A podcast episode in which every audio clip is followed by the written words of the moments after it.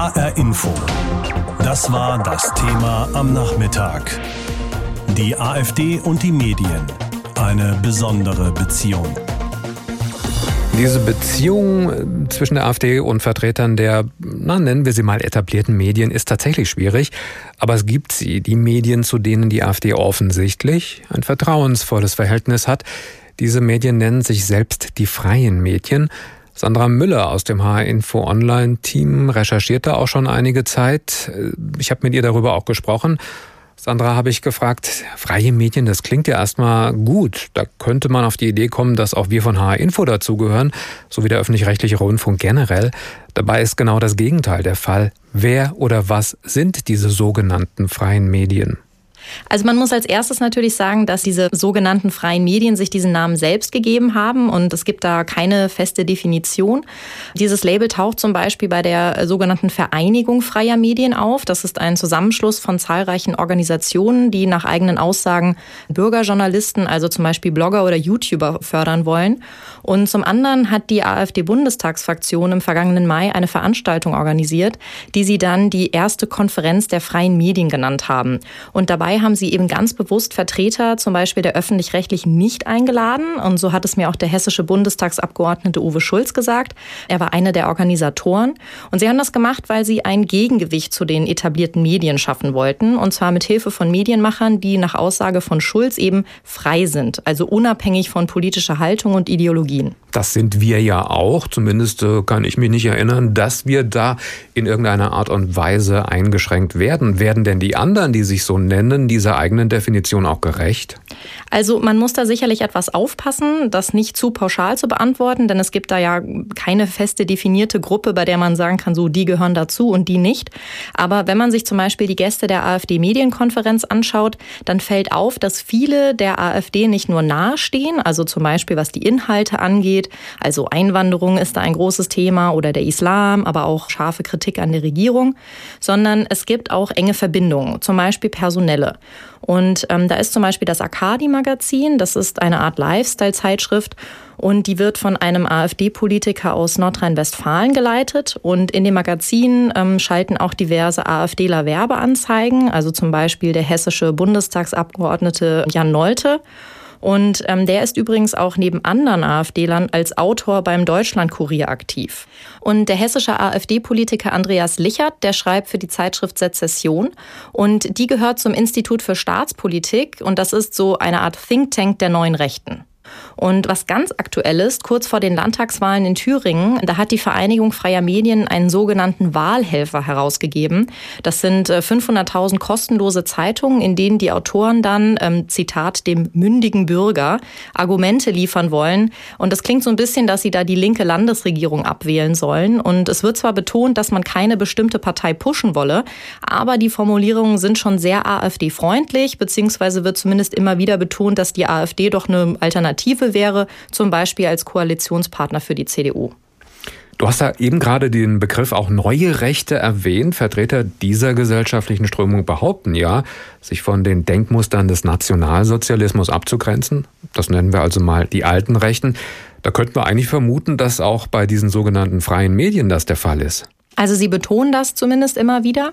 Auf diesen Seiten ist ähnlich wie bei der AfD ja auch immer wieder betont neutral von Patriotismus die Rede, wenn es darum geht, dass man Deutschland angeblich vor zu viel Einwanderung schützen muss. Aber es gibt offensichtliche Kontakte dieser Medien, die in die rechtsextreme Szene reichen. Zum Beispiel schaltet im Arcadi-Magazin das Streetwear-Label Greifvogelwear Anzeigen und dessen Besitzer hat laut Verfassungsschutz Kontakte zum verbotenen Neonazi-Netzwerk Blood and Honor. Oder nehmen wir die Plattform Occident Media. Das ist ein Projekt der identitären Bewegung und die wurde ja vor kurzem vom Verfassungsschutz als rechtsextrem eingestuft. Und ja, das waren jetzt nur zwei Beispiele, da gibt es noch einige mehr. Tja, der Umgang der Medien mit der AfD war und ist ja nicht einfach. Als die Partei ganz neu im Parlament war, da wurde sie von vielen gemieden. Dann kam eine Phase, wo sehr viel mit und über die AfD berichtet wurde. Und erst im September beispielsweise hat ja auch Björn Höcke von der AfD ein Interview mit dem ZDF abgebrochen, weil ihm der Fragestil des Reporters nicht gefallen hatte. Nur, wie ist das Verhältnis der AfD in Berlin zu den vielen Journalisten dort? Vor allem auch den vielen in der ARD? Pressekonferenzen der AfD in Berlin sind in vielerlei Hinsicht anders als die der anderen Bundestagsparteien. Zum Beispiel wegen der Medienschelte, die AfD-Politiker dort häufiger äußern. Zum Beispiel Peter Büstron. Fast jeder von uns ist davon betroffen, äh, dass über uns Fake News verbreitet werden, auch von Ihnen und Ihren Kollegen. Den Schmähbegriff Lügenpresse, der auf vielen AfD-Veranstaltungen zu hören ist, benutzen Abgeordnete wie Büstron öffentlich nicht. Sie sprechen stattdessen von Mainstream-Medien. Nach solcher Pauschalkritik versucht Bernd Baumann, der parlamentarische Geschäftsführer der AfD im Bundestag, die Wogen etwas zu glätten. Wenn hier von Mainstream-Medien und schlechter Berichterstattung und einseitig gegen die AfD gerichtet die Rede ist, gilt für einen Großteil der Medien, nicht für jeden. Es gibt auch viele Kollegen, ich habe selber meine journalistische Ausbildung gehabt, die sozusagen vernünftig nach journalistischen Maßstaben agieren. Ja, es komme immer mal wieder vor, dass die AfD die Presse wegen angeblich nicht fairer Berichterstattung beschimpft, sagt Kilian Pfeffer. Hörfunk Korrespondent im ARD Hauptstadtstudio. Insgesamt gesehen habe sich die AfD aber in den letzten Jahren entwickelt. Sie ist professioneller geworden. Das heißt, man kommt relativ leicht an die Abgeordneten ran. Die sprechen auch mit einem, auch vertraulich in Hintergrundgesprächen. Und das liegt daran, dass die AfD natürlich verstanden hat, dass es ihr überhaupt nicht hilft, wenn sie sich verweigert und dann konsequenterweise in den öffentlich-rechtlichen Medien nicht vorkommt. Die Arbeit mit der AfD sei erheblich schwieriger als mit anderen Parteien, sagt Erhard Schärfer, der seit 2011 für den Fernsehsender Phoenix aus der Hauptstadt berichtet. Ein Beispiel, Zusagen für Interviewgäste zu bekommen, sei oft sehr kompliziert. Auch äh, die Interviewgäste zu bekommen, die wir gerne hätten. AfD neigt dazu, dann eigene Vorschläge zu machen, die dann aber ein Stück weit entfernt sind von dem, was wir gerne hätten, beispielsweise was bestimmte Themenbereiche angeht. Und insofern ähm, ist die Arbeit da nicht besonders leicht. Das Verhältnis zwischen der AfD und den Journalisten sei durchaus von gegenseitigem Misstrauen geprägt, berichtet Schärfer. In den zwei Jahren, in denen die jetzt inzwischen im äh, Bundestag ist, die ähm, Partei und Fraktion, hat sich das nicht entspannt, im Gegenteil. Eine Erschwernis für Politikberichterstatter bei ihrer Arbeit. Anders als alle anderen im Bundestag vertretenen Parteien trifft sich die AfD-Spitze nicht wöchentlich in Berlin. Und wenn der Bundesvorstand einmal pro Monat in der Parteizentrale zusammenkommt, gibt es danach keine Pressekonferenz, bei der Journalisten Fragen stellen können.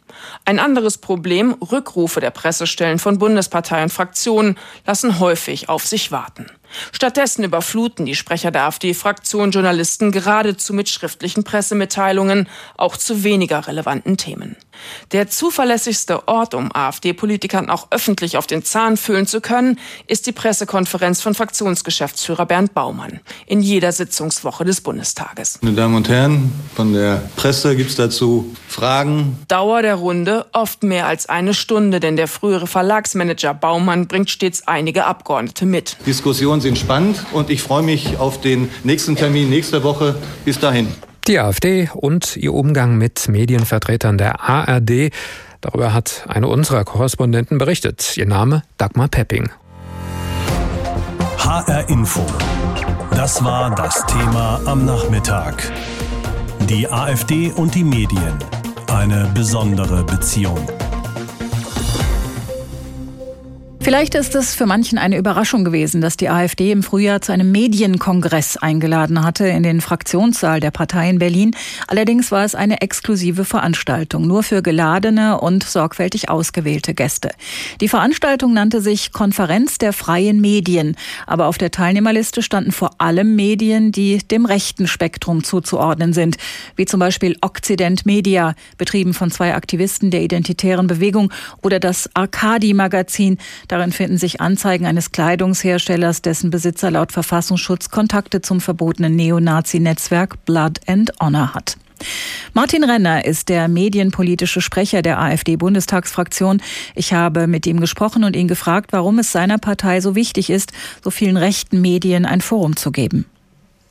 Natürlich weiß ich, dass wir auch hier Gäste hatten bei dieser Medienkonferenz, die sagen wir mal, anders positioniert sind als die normalen, wie man sagt, Mainstream-Medien. Aber sagen wir mal, in dieser Expressivität, dass da jetzt also besonders viele von den rechten Medien gewesen sind, würde ich jetzt gar nicht so äh, wahrgenommen haben. Ich glaube, das ist schon die Antwort, die ich dazu geben kann. Es sind aber tatsächlich, ähm, also wir haben das recherchiert, es sind tatsächlich einige dabei gewesen. Auch der neurechte Aktivist Philipp Stein äh, wurde da von ihrem Parteikollegen Frank Pasemann in den Bundestag als Redner eingeladen, hält aber auch Reden auf Veranstaltungen von Medien, die der NPD nahestehen.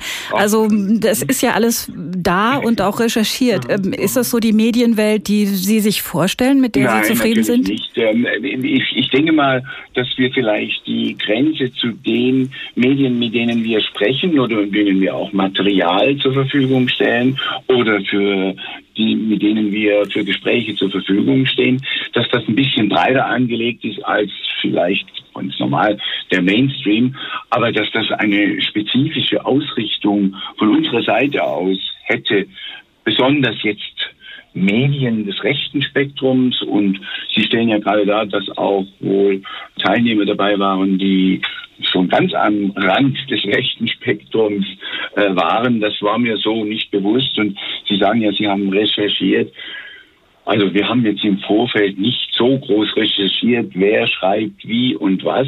Das sind ja auch zum Teil ähm, gar nicht so wahnsinnig bedeutende Auflagen beziehungsweise Klickzahlen.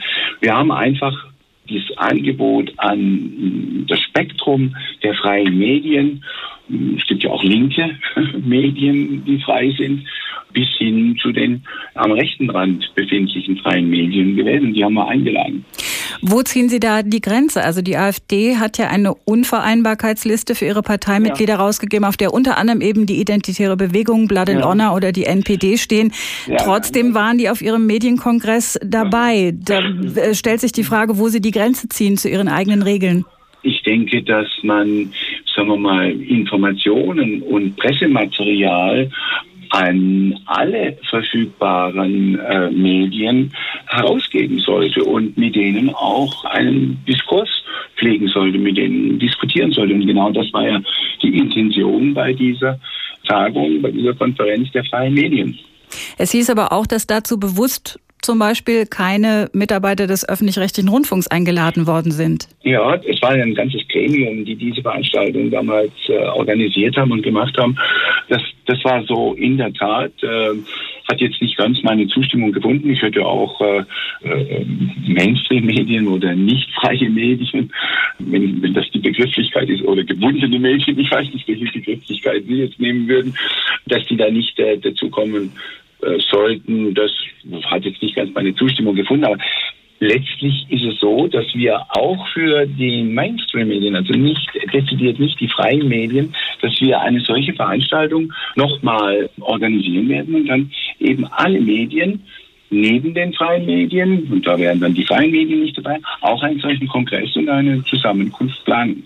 Gut wäre ja dann eine Veranstaltung für alle, denn sonst betreiben Sie ja eine Spaltung, ja, die auch ähm, dazu führen könnte zu Zuständen, wie man sie zum Beispiel in den USA kennt. Nee, also Spaltungsabsichten hat keiner von uns, die sich mit diesem Thema beschäftigen. Eben gerade aus diesem Grund, den Sie vorher genannt haben, dass wir bei der ersten Veranstaltung eben die Repräsentanten der, ja, wie soll man sagen, der normale Medien klingt ja auch nicht gut, der Mainstream-Medien, der eben nicht freien Medien, dass man da äh, nicht wollte, dass die dabei sind. Äh, deshalb haben wir jetzt gesagt, dann machen wir einen Kongress, eine Tagung für äh, die äh, Medien, die eben nicht unter dem Rubrum äh, neue Medien äh, firmieren. Und für die machen wir genauso eine Veranstaltung. Und ehrlich gesagt, am allerliebsten wird mir dann sein, dass wir eine dritte Veranstaltung machen, aber das dauert wahrscheinlich noch ein bisschen Zeit, bis sich dann auch das Gros der Mainstream-Medien, wenn ich die mal so nennen darf, auch dazu äh, bereit erklärt, mitzumachen und dann wollen wir alle zusammen im Bundestag eine solche Zusammenkunft veranstalten. Diese Beziehung zwischen der AfD und den Medien ist bekanntermaßen nicht die einfachste. Erst im September hat Björn Höcke ein Interview mit dem ZDF abgebrochen, weil ihm der Fragestil des Reporters nicht gefiel, der aber das Gespräch nicht wiederholen wollte. Es ist nur ein Beispiel, das zeigt, wie angespannt das Verhältnis ist. Häufig beschwert sich die Partei über angeblich zu wenig oder unfaire Berichterstattung. Aber Medium ist für die AfD nicht gleich Medium, denn einigen Vertretern scheint die AfD zu vertrauen. Die bezeichnen sich gern selbst als freie Medien. Die AfD sucht ihre Nähe und schreibt ihnen auch eine gewisse Bedeutung zu, wenn es um den Erfolg der Partei geht. Wer sind diese sogenannten freien Medien? Ein paar Beispiele. Die Plattform Politically Incorrect oder auch PI News wünscht ihren Lesern mit einer wehenden Deutschlandfahne einen schönen guten Morgen. In den Artikeln geht es dann aber etwas weniger harmonisch zu. Zumindest, wenn es um eines der Hauptthemen der Seite geht. Die Einwanderung. Dann ist die Rede von Asylanten-Tsunamis, Rape-Fugees und Merkels Ficky-Ficky-Fachkräften. Bei PI News ist der Name Programm.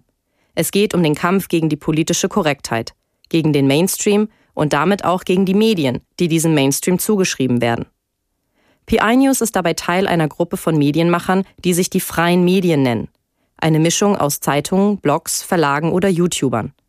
Für den hessischen Bundestagsabgeordneten Jan Nolte von der AfD sind sie das Gegengewicht zu einer Presse, die angeblich zu links ist. Die Medien, die man alternative oder freie Medien nennt, das sind eben die, die auch einen, einen konservativen Blick haben äh, auf das politische Zeitgeschehen und die wir letztlich brauchen für eine pluralistische Mediengesellschaft. Sein Bundestagskollege Uwe Schulz sagt, dass es bei diesen Medien vor allem darum geht, dass sie seiner Ansicht nach unabhängig seien von politischen Ideologien. Das sind diese Journalisten, die sich mit einem kleinen Medium aufgemacht haben oder als Blogger unterwegs sind, die mit eigenen Mitteln und auch frei im Kopf über uns über Parteien berichten. Schulz unterstellt somit indirekt allen anderen Medien, nicht frei zu sein. Für den Marburger Rechtsextremismusforscher Benno Hafenegger steckt hinter diesem Vorwurf allerdings der Wunsch nach weniger kritischer Berichterstattung. Man könnte fast sagen, der freie, der kritische, der reflektierende, der gut recherchierende Journalismus wird abgelehnt. Man will authentisch abgebildet werden mit seiner Denke, um seine Botschaften über die Presse zu vermitteln. Beim Kompakt-Magazin klingt das dann so. Das ist die gesunde Reaktion des deutschen Volkes, wo es noch deutsches Volk sein will. Geschrieben hat diese Worte der Chefredakteur Jürgen Elsässer. Und zwar, weil die AfD vor den Landtagswahlen in Thüringen ein Umfragehoch erreicht hatte. Elsässer gilt als einer der einflussreichsten Personen der neuen Rechten. Wenn man den Bundestagsabgeordneten Uwe Schulz fragt, welche Bedeutung diese angeblich freien Medien für die AfD haben, betont er, sie seien nötig als Gegengewicht, zum Beispiel zum öffentlich-rechtlichen Rundfunk. Die Medien, die klassischen Medien interessieren sich sehr, sehr wenig für uns. Das ist das Gefühl und nicht nur das Gefühl. Und wenn wir vorkommen, wird das, was wir tun, verzerrt. Schulz Aussage spiegelt wider, dass auf Seiten der AfD das Vertrauen in viele etablierte Medien fehlt. Ein Gefühl, das auch Sympathisanten der Partei teilen. Laut einer Befragung des Meinungsforschungsunternehmens Civey aus dem Jahr 2018 halten gerade einmal 9 Prozent der AfD-Anhänger die Nachrichten der öffentlich-rechtlichen für glaubwürdig. Für die AfD-Bundestagsfraktion Grund genug, im Mai Vertreter von alternativen Medien zu einer Konferenz einzuladen. Das Ziel, Kennenlernen, vernetzen, austauschen. Für den Marburger Rechtsextremismusforscher Benno Hafenegger geht es aber um noch mehr. Der emeritierte Uniprofessor spricht sogar von einer Win-Win-Situation. Für die Medienlandschaft, weil die AfD die Politik umsetzt und öffentlich macht, die diese Medien ja schon immer propagiert haben. Und die AfD hat ein Interesse gleichzeitig, diese Medien als Instrument zu nutzen und äh, beide zusammenzubringen. Die AfD selbst formuliert das noch klarer. Ohne die Berichterstattung der sogenannten freien Medien wäre die Partei nicht so erfolgreich. Sandra Müller aus der HR Info-Redaktion über die sogenannten freien Medien und was sich dahinter verbirgt. HR Info. Das war das Thema am Nachmittag. Die AfD und die Medien. Eine besondere Beziehung. Und da schauen wir jetzt auf Henrik Stöckel. Er bezeichnet sich selbst als Patriot, ist oft mit der Handykamera dabei, wenn die demonstrieren, denen er sich politisch nahe fühlt. Die Videos des YouTubers aus dem Vordertaunus werden dann tausendfach geklickt. Für Leute, die Zuwanderung ablehnen und Deutschland auf dem Weg in die linksgrüne Gesinnungsdiktatur wähnen, ist der 25-Jährige ein Held. Für andere ein rechtsextremer Hetzer. An einem Tag im September ziehen in Wiesbaden knapp 100 Demonstranten vom Hauptbahnhof zum Landtag. Mittendrin ist Henrik Stöckel. Er tut das, was ihn bei Freund und Feind bekannt gemacht hat. Er filmt. In diesem Fall die Demo der Gruppe Wir sind viel mehr, die sich auf die französischen Gelbwesten beruft.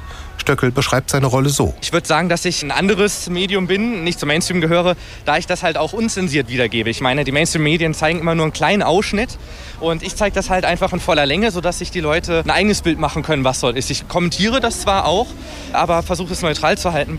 Von daher gebe ich da so den Bürgern die Möglichkeit, ein eigenes Bild sich machen zu können. Die Überzeugung, er sei um Neutralität bemüht, hat Stöckel exklusiv. Fleming Ibsen beschäftigt sich bei Jugendschutznet, einer gemeinsamen Einrichtung von Bund und Ländern, mit Rechtsextremismus. Er hält Henrik Stöckel aktuell für einen der wichtigsten Fake-News-Produzenten der Republik. Viele der Ereignisse, die er beschreibt, haben zwar einen wahren Kern, aber die füttert er dann an mit allerhand Falschbehauptungen. Er nutzt drastische Sprache, verängstigende Bilder, arbeitet sehr viel mit Suggestivfragen und einer dramatischen Selbstinszenierung. Stöckel lotet Grenzen aus. Nach der Konfrontation mit einer jungen Muslimin in Hannover ermittelt die Polizei gegen ihn wegen des Verdachts der Volksverhetzung. Ermittlungen gibt es auch wegen eines Videos, das angeblich heimlich eintreffende tausende Flüchtlinge aus Afrika zeigt. Die Polizei stellte klar, dass in Wahrheit Mitarbeiter einer großen Firma auf dem Weg zur Arbeit zu sehen sind. Auf Stöckels Accounts ist das Video, das nicht von ihm stammt, bis heute zu finden. Typisch, sagt Fleming Ibsen. Wenn dann im Nachhinein Behauptungen klar als unwahr gekennzeichnet werden, lässt sie trotzdem noch als vermeintliche Fakten stehen. Und zusammengenommen wird dann letztlich mit der thematischen Auswahl, die er dann eben auch betreibt, relativ offen Hass gegen Einzelpersonen oder auch Personengruppen geschürt und insgesamt ein Misstrauen in die demokratischen Strukturen genährt. Am Tag der deutschen Einheit hat Stöckel eine Demonstration in Berlin begleitet. Dort wurden Reichskriegsflaggen und Fahnen des NPD-Nachwuchses geschwenkt. Rechtsextreme Gruppen wie Bruderschaft Deutschland und Soldiers of Odin gaben sich offen zu erkennen. Ein Demo-Teilnehmer rief, ein Baum, ein Strick, ein Pressegenick. Stöckel hat später ein Video online gestellt und sich bei allen bedankt, die dabei waren. Dass Plattformbetreiber neuerdings nicht mehr alles durchgehen lassen, was er hochlädt, nennt er Zensur. Wenn man hier als konservativer Mensch seine Meinung öffentlich sagt, dann werden einem so viele Steine in den Weg gelegt. Mein YouTube-Kanal, wo ich sonst meine Livestreams mache, wurde jetzt zensiert, obwohl ich nur Bürger immer gefragt habe, was sie auf den Demonstrationen dazu denken. Selbst das darf ich nicht mehr auf YouTube mitteilen. Für die rechte Blase im Netz ist Henrik Stöckel eine Schlüsselfigur. Fleming Ibsen verweist auf dessen große Reichweite. Seine Videos werden hunderttausendfach angeklickt und über rechtsextreme Kanäle weiterverbreitet. Es wird sehr viel mit seinen Medieninhalten interagiert. Sie werden geteilt, geliked und kommentiert. Ein YouTuber, seine Fans und seine Gegner, Wolfgang Hetfleisch, hat über Henry Stöckel berichtet und das ist das Thema. Die AfD und die Medien eine besondere Beziehung. Vertreter der AfD sagen ja immer wieder, viele der etablierten Medien seien staatlich gesteuert, würden nicht neutral berichten. Stattdessen fördert die AfD Publizisten, Blogger oder auch YouTuber gerne dann mal auch aus der Szene der neuen Rechten die gut vernetzt ist und sich auch ein eigenes Label gegeben hat. Sie nennen sich die freien Medien so, als wären die von der AfD abgelehnten Medien unfrei. Dr. Axel Saalheiser kann das für uns einordnen. Er ist Soziologe mit dem Schwerpunkt Rechtsextremismus am Institut für Demokratie und Zivilgesellschaft in Jena. Ich habe vor der Sendung mit ihm gesprochen und gefragt, Herr Dr. Saalheiser, wie frei sind denn die Medien, die sich selbst so nennen? Also dieses Label freie Medien ist selbstverständlich ein selbstgewähltes und es soll vor allen Dingen eine Suggestion geschaffen werden. Es soll suggeriert werden, dass die anderen Medien eben unfrei seien, dass vor allen Dingen der öffentliche Rundfunk eben Zwangsgebühren finanziert, abhängig von der Politik sei und auch die Privatsender oder die private Tagespresse, die wir in Deutschland eigentlich mehrheitlich haben, neben den öffentlich-rechtlichen Rundfunkanstalten, Systemmedien sei, die im Sinne und Auftrag des Regimes schreiben und man will sich da eben absetzen. Man ist die publizistische Alternative und bezeichnet sich deswegen als frei. Wie setzt man sich denn ab? Das heißt, welche Inhalte verbreiten diese Menschen oder diese Medien? Ja, es ist die Erzählung der AfD und der neuen Rechten, die uns da begegnet.